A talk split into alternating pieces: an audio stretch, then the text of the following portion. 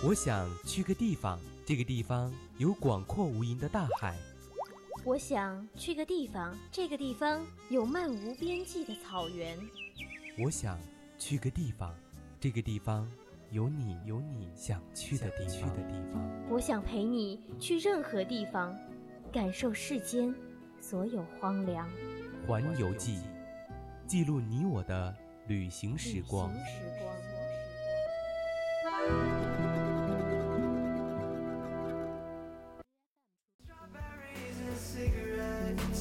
Always taste like you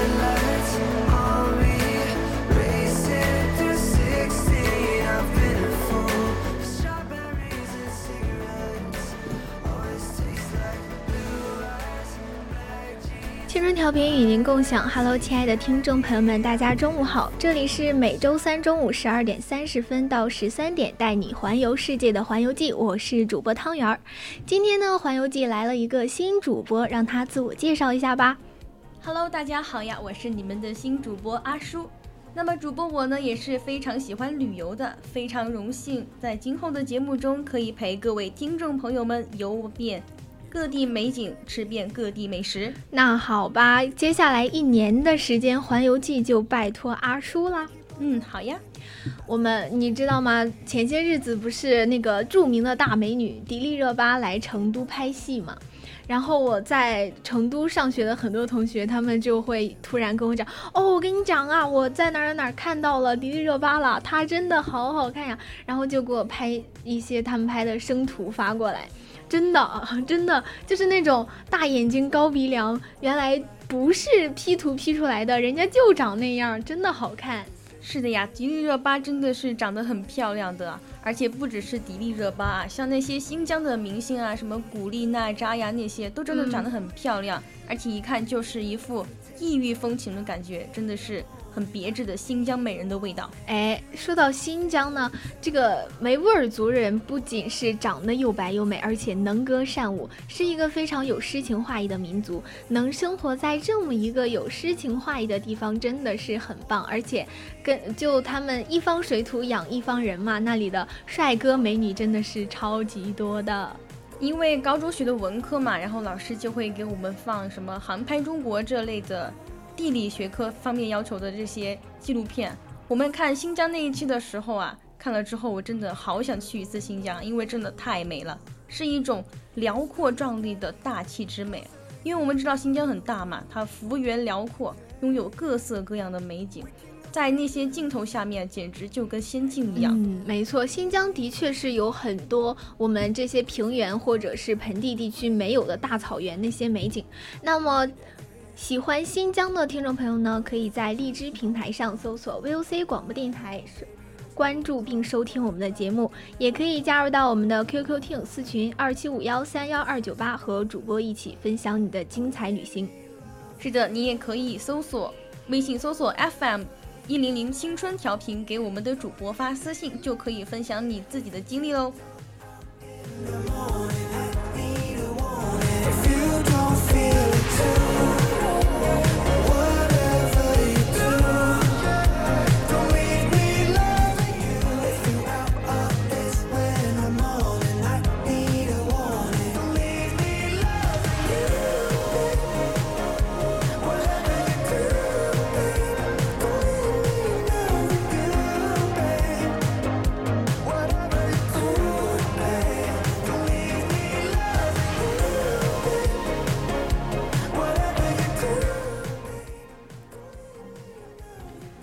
我们今天要到的第一个景点呢是楼兰古城。我对楼兰古城的第一印象是小，大概小学的时候，好像是二三年级的时候学的一篇课文，就是讲的楼兰古城从兴盛到衰败的那么一个历史。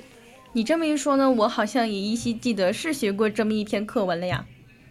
那个课文当时还小，其实并不太懂是什么意思，只是看着那个课本上的插画，觉得非常的荒凉。现在再去仔细的研究一下呢，确实那个地方它之前很兴盛，是丝绸之路的必经之地嘛。然后等到后来，在由于那个风沙的侵蚀啊什么的，呃，人越来越少。加上丝绸之路的没落，这里的这个地方也成了一个遗迹了，没有人了。那楼兰古城现在呢，占地面积是十二万平方米，接近正方形，边长约三百三十米。整个遗址散布在罗布泊西岸的雅丹地貌群中。哎，这个雅丹地貌，我是高中做文科地理题的时候没少听过啊，但是呢，学了这么长时间没有学明白。那么阿叔给我们科普一下，什么叫雅丹地貌吧？好，那么我就来科普一下吧。这个雅丹地貌呢，就是新疆罗布泊地区的一种特殊的地貌形态，是一种典型的风蚀性地貌。风蚀性地貌让我想到了那边地区的风蚀蘑菇，这个一听就回到了高中课堂的感觉了，是不是？是的，那种被地理支配的感觉又来了哈。嗯，这个地方它位于罗布泊的西北角，位于孔雀河道南岸的七公里处。据说楼兰古城曾经是人们繁衍生息的乐园，它有它附近有罗布泊呀，还有那些澄澈的河流，在这这些地方有绿洲的地方就有人群部落在，人们在碧波上泛舟捕鱼，在茂密的胡杨林里面狩猎，都沐浴着大自然的恩赐。听起来是有一段非常美好的历史啊。那么楼兰确实是非常有历史文化底蕴的啊。当年在这条交通线上是使者相望于道，交通繁忙，城市经济繁荣，而且楼兰古城啊，它有着盛极一时的历史和灿烂的绿洲文化。一说到这个呢，我的脑海中就已经有画面感了。嗯，但是不不幸的是，后来这个名声显赫的楼兰王国在兴盛了五六百年之后呢，就，呃，就荒凉了，销声匿迹了。主要是因为它这里的地形地貌，由于风沙的侵蚀呢，使这个整个楼兰古城淹没在了大漠之中，尽显苍凉之感。所以我们现在只能看到这些残破的遗迹了。但正是因为它的突然衰败啊，不被记载，所以给这座古城蒙上了一层神秘的面纱。我们就像我们现在看的很多影视剧中啊，都是把楼兰描绘得很神秘的。比如我小时候很爱看的那个《秦时明月》，它就出过一部电影，电影中的女主角就是一位神秘的西域楼兰女子。嗯，还有很多别的电视剧中的楼兰女子，或者是那些呃新疆就往北的那种少数民族的女子，都是戴着头纱或者是面纱的那种西域打扮，就整个的一个非常神秘的色彩。这些打扮也给这个楼兰增加增加了一抹神秘的色彩了，而且这种神秘色彩在我看来更是增加了对游客的吸引力哈。对，我也想去看看，亲自去探索一下这种神秘的感觉。can't move on just the way you did so easily.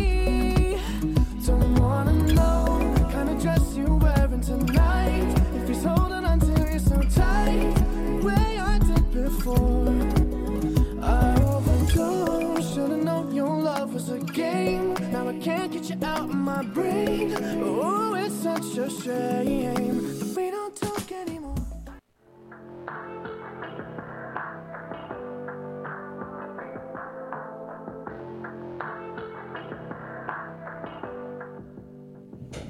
We are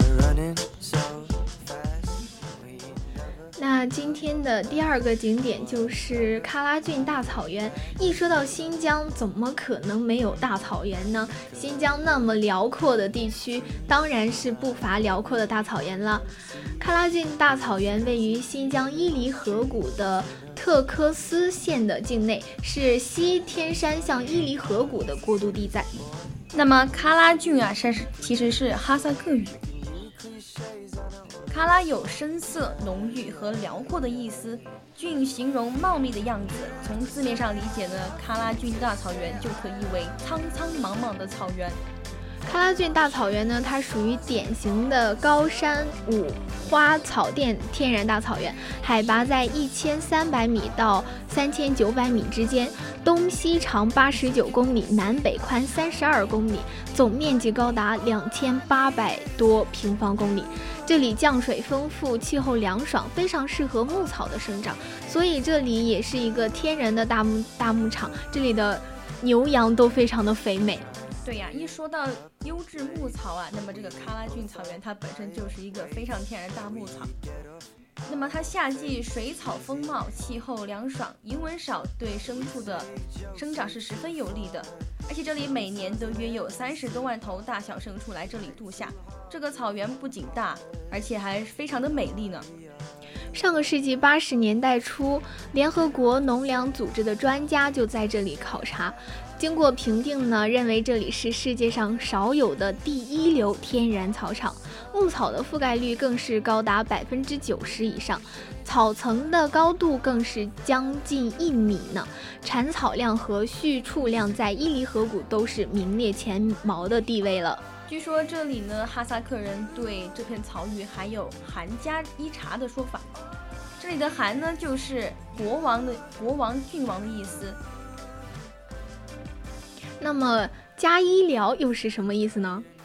另一层意思呢，这个“寒”就是代表草原的等级，惯用御用的草原。相传乌孙王曾把这片水草丰茂的草原作为夏牧场，为这片草原赋予了更多的神秘色彩。你看，你只顾着说寒了，没有解释那个加医疗。你快告诉我，加医疗到底是什么意思嘛？加医疗呢，其实就是指的是夏牧场啦。哦，这个名字一听就非常有少数民族那味儿哈。卡，嗯，哈萨克族是不是？就这个名字就非常的神秘，非常有少数民族的感觉了。那么西喀拉峻。呃，景区主要有望玉台、石泉、饮马湾、一棵树等景点。它这里连绵起伏的丘陵呢是主要的景观，叠浪谷更是典型的丘陵草原。夏季的时候，绿意绿意盎然，是摄影的好地方。那么除了东，除了西边呢，还有东部的喀拉峻，位于深处，也是整个草原的精华区域。这里最著名的有五花草甸、鲜花台、库尔代森林大峡谷等景观，既有雪山草原风光，也有森林峡谷等，景色多样，真的非常的优美。嗯，一直想去大草原看看，而且新疆的大草原肯定是大草原中的佼佼者。你想象一下，在大草原上骑着马自由自在的奔腾，一望无际的大草原，你可以一望无际不停下来的奔腾，你想想嘛，真的是太棒了。就算只是在草地上晒太阳打滚儿，都感觉非常的奇妙。对啊，因为我从来没有去过大草原嘛，所以一直也非常的向往。当时在那个航拍中国里看到这个草原的俯视图的时候，真的非常的震撼。在风的吹动下，草地就像海浪一样拍打着，像流动的液体似的。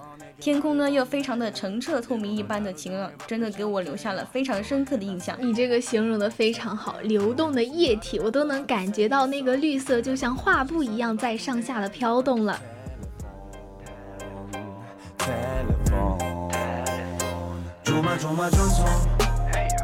또 이모티콘 투척 답장 없어 펑커 절대 변함없는 철벽. 넌 만날 땐 전화기만 보는데 바쁜 척하며 답장은 늦네. 자꾸 왜 그런 척 왜 그런 척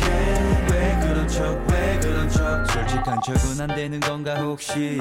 모든 기다리는 부재 중에 몹시 기다리는 게 익숙해서 조금씩 짜증나는 것 같아 이멀전시. 많이 안 바쁜 거면서 아는데도 모르는 척 못 본 척 나도 척하게 됐도 안 사랑하는 척. 난 이미 내게 중독 넌 텔레폰에 중독 전화 안 받을 땐 충전 어때 문자 늦을 땐 또 운전 때문에 도돌이표 레퍼토리 텔레폰을 질투하는 스토리 보조 배터리보다 뜨거워질 리 我们刚刚说到， 这种大草原里面如果有湖泊的话，一定是非常美丽的。那我们今天第三个景点呢，就是喀纳斯湖。喀纳斯湖是国家五 A 级旅游景体景区、国家地质公园、中国最美湖泊等等头衔，湖光山色真的是美不胜收了，被誉为人间仙境、神的花园。那么这个喀纳斯啊，它是蒙古语，意为美丽而神秘的湖，是中国最深的冰气堰塞湖，是一个坐落在阿尔泰深山密林中的高山湖泊，内陆淡水湖。冰气堰塞湖，这个名称又让我回到了高三的课堂又在学地理了。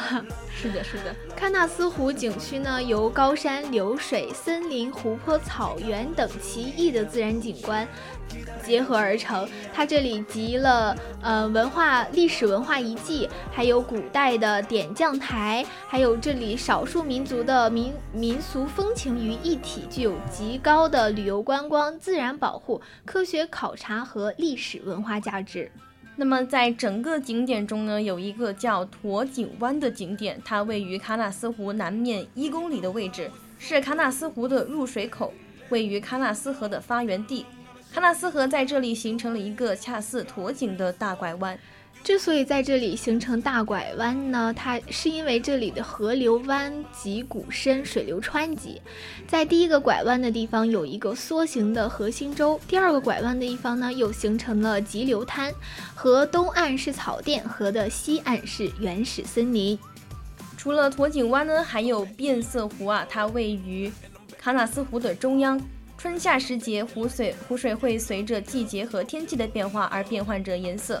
从每年的四五月间开化到十一月冰封湖，湖水在不同的季节呈现出不同的颜色，真的非常的神奇。嗯，它这里非常神奇，表现在什么？我跟你讲，五月的湖水，它冰雪刚刚融化嘛，然后湖水。颜色就比较的幽深，是青灰色的。到了六月呢，湖水又随着周围的山里面的植物的泛绿，又反射出了浅绿色或者是碧蓝色。那么等到七月以后呢，又成了又是洪水期，上流白湖的那个白色湖水又大量补给过来，这里的湖水呢就由碧绿色变成了微带蓝绿的乳白色，真的是不得不。赞叹大自然的鬼斧神工啊！不仅如此啊，而且到了后面八月，湖水受降水的影响，就会呈现出墨绿色。进入九十月份的时候，湖水的补给会明显减少，周围的植物色彩斑斓，一池翡翠色的湖水就光彩夺目了。如果我高三的时候知道这些知识，还怕地理考不好吗？真的是。最后呢，是卧龙湾，在河湾中心是一块。植被茂盛的沙洲，酷似一条静卧在水中的巨龙，卧龙湾也因此得名，也是一个非常值得观赏的地方。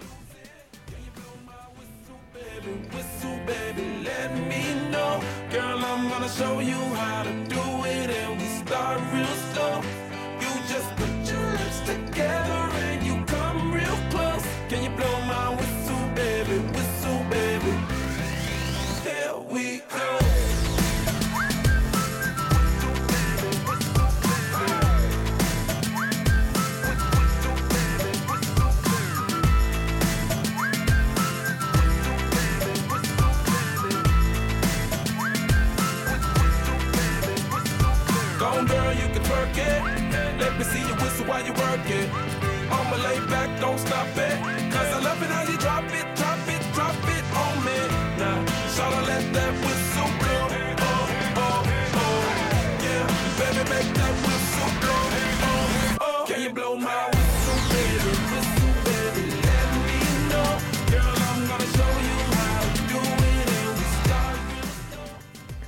我们刚刚说到新疆是高中地理题当中出镜率非常高的一个地方，那么在新疆之中呢，吐鲁番又是一个出镜率非常高的地方。我们最后一个景点呢，就是吐鲁番的葡萄园。一说到新疆，不得不想到新疆的水果哈，特别是新疆的葡萄品质非常好，而且还能制作成非常优秀的葡萄干儿。对，我就特别想去这个葡萄园啊，因为我特别喜欢吃葡萄，特别是新疆的葡萄，那是又大个又甜。葡萄园简直就是葡萄的天堂啊！哎，你想想，长在架子上密密麻麻的葡萄，一簇接着一簇的，一串接着一串的，不仅好看，而且非常的有文化气息。你像那些学美术的艺术生，他们嗯做那个静画静物的时候，不经常把一串葡萄摆在那儿吗？是的呀，而且在这个这个葡萄沟风景区呢，它位于吐鲁番火焰山中，在吐鲁番市东北十一公里处，南北长约八公里，东西宽约两公里，是火焰山下的一处山谷。嗯，这个葡萄沟之内呢，又有布依鲁克河流经过，主要水源是高山融水，盛产葡萄而得名，是新疆吐鲁番地区的著名旅游胜地。呃，二零零七年五月八日，吐鲁番市葡萄沟风景区经国家旅游局正式批准为国家五 A 级旅游景区。而且在我们都看过的《西游记》中的火焰山这一章中的牛魔王和铁扇公主就居住在这个地方。而且活跃山它常年气温很高，在沙漠地带，但葡萄园却连成一片，到处都是郁郁葱葱，犹如绿色的海洋。这里不仅盛产葡萄，还有很多其他的水果，比如说桃啊、杏啊、苹果、石榴、无无花果等各种果树。这个就必须要提到我们高中学的地理知识了，并没有完全还给地理老师，还是可以拿出来跟大家显摆一下的。它这里为什么盛产这么多水果呢？主要是因为它这里日照好，日照好，还有那些新疆棉花不也是盛产吗？然后。嗯，主要还是它这里昼夜温差大，糖分积累多，所以这里的水果都特别甜，对不对？咱们的汤圆主播啊，真的是记性非常的好啊。那么高高中的时候学的，嗯，当时可能没用上，现在做节目的时候倒是用上了。是的，我们有些时候就是会有些知识点莫名其妙的就跳出了自己的脑海，但是以前在读书啊或者做题的时候却又想不到。那么这里夏天的时候呢，沟里风景优美，凉风习习，在火州是火州避暑的天堂。旅游季节呢，中外宾客川流不息，络绎不绝。在二零一八年四月十三号的时候，这个地方还入围了神奇西北一百景。每年八月，吐鲁番就会举办。葡萄节，吐鲁番葡萄节最早是为了纪念丝绸之路开通两千一百年而举办的。这个葡萄节期间呢，还举办各种各样丰富多彩的文化活动，比如说专题文化汇演、民族歌舞、什么品尝葡萄酒，还有风味小吃街呀，等等等等。科技商业一条街给这里的 GDP 也带动了非常高的发展。听起来真的是非常不错啊！所以说，这里每年的葡萄节都吸引了大量中外宾客来这里观光旅游，或者是经贸洽谈，当然也吸引着我啦。我真的非常想去体验一下这种风俗民情。我看你就是奔着那儿的好吃的去的吧？哈哈，被你发现了，真是的。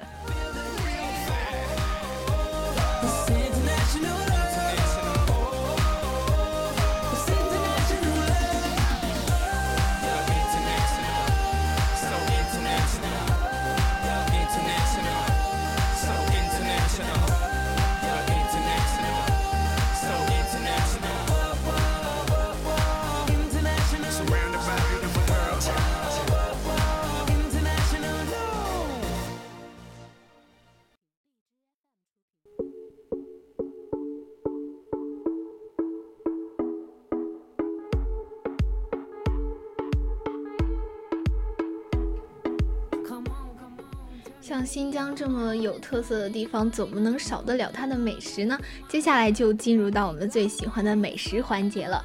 首先，第一道菜是新疆大盘鸡，又叫沙湾大盘鸡、辣子炒鸡，是新疆维吾尔自治区的特色美食。它在二十世纪八十年代就开始起源于新疆公路边的小饭馆了。对这道菜呢，它主要是用鸡块和土豆块炒炖而成，同还同新疆皮带面搭配食用，色彩鲜艳、爽滑弹牙的鸡肉和软糯香甜的土豆，辣中有香、粗中带细，是餐桌上的佳品呀。和我们的家常炖排骨、炖土豆的步骤一样，它也是先炒后炖的。做好之后呢，它那个皮焦肉烂的鲜美鸡块，夹杂着青椒、红椒等鲜艳的色彩。混合在汤汁中的土豆呢，又吸收了那些饱饱满的吸收了汤汁，咬一口都爆汁的那种感觉。而且刚刚不是说和那个新疆皮带面搭配食用吗？你那个面片在汤汁中搅几下，它就会吸收那些菜汁儿、汤汁儿，然后你咬一下，那些汁就爆在你嘴巴里。天哪，隔着屏幕都能闻到香味儿啊！我已经开始流口水了啊！那么接下来就是代表着新疆的美食了。那么一说到代表新疆的美食，大家可能都知道就是馕。馕用波斯语音译为的其实就是面包。像维吾尔族啊、哈萨克族，还有塔塔尔族等民间的这些主要的传统食物，只要就是馕了。而且流行于新疆等地。馕外皮为金黄色，是呃面粉是主要的原料，而且是多次发酵的面粉，不放碱，然后放一些少许的盐，就吃起来和别的地和别的面食不太一样了。馕在新疆呢，有着“宁可三日无肉，不可一日无馕”的美誉。历史上，家诗人就以打馕谋生著称。主要的是馕，它营养丰富，在喀什这个地方历史悠久，不仅味道好呢，而且它长时间保存也不会变质，是理想的方便餐。说起来，我还没有去新疆尝过这种东西呢，以后一定要去试一下。那么今天的最后一道美食就是红柳烤肉了。其实就是把羊排啊，还有羊肉穿在一种叫红柳的植物上烤，也可以说就是地道的新疆羊肉串了。我在嗯电视上看到过关于新疆的纪录片，他们那边当时电视里放的是也是新疆正宗的羊肉串，一个一米多长的大铁签子，上面穿满了呃大概十来串十来块儿。那个跟我们手一样大的羊肉穿起来，然后放在那种特制的烤羊肉串的那个烤箱里面烤。天哪，就是就是直接往外滋油的那种感觉，你知道吗？外焦里嫩呐，看着他们吃，真的想钻进屏幕里面抢他们一块呢。真的很符合新疆人那边的民族特色啊，因为他们那些都是大口吃肉什么那种的，就是很符合新疆那种豪放的民族特色。有机会一定要一起去新疆吃个够。嗯，对对。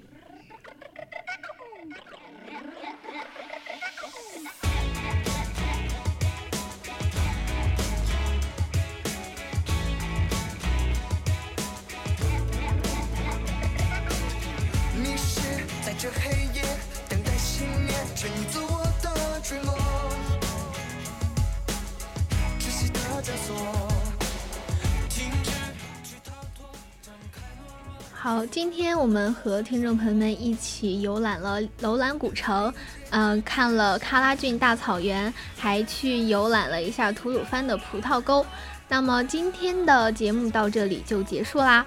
今天的新疆之旅真是一次精彩的旅行呢。好，我是主播汤圆，下一期我们又会去哪里游玩呢？敬请期待吧。我是主播阿叔，下一周同一时间再见喽。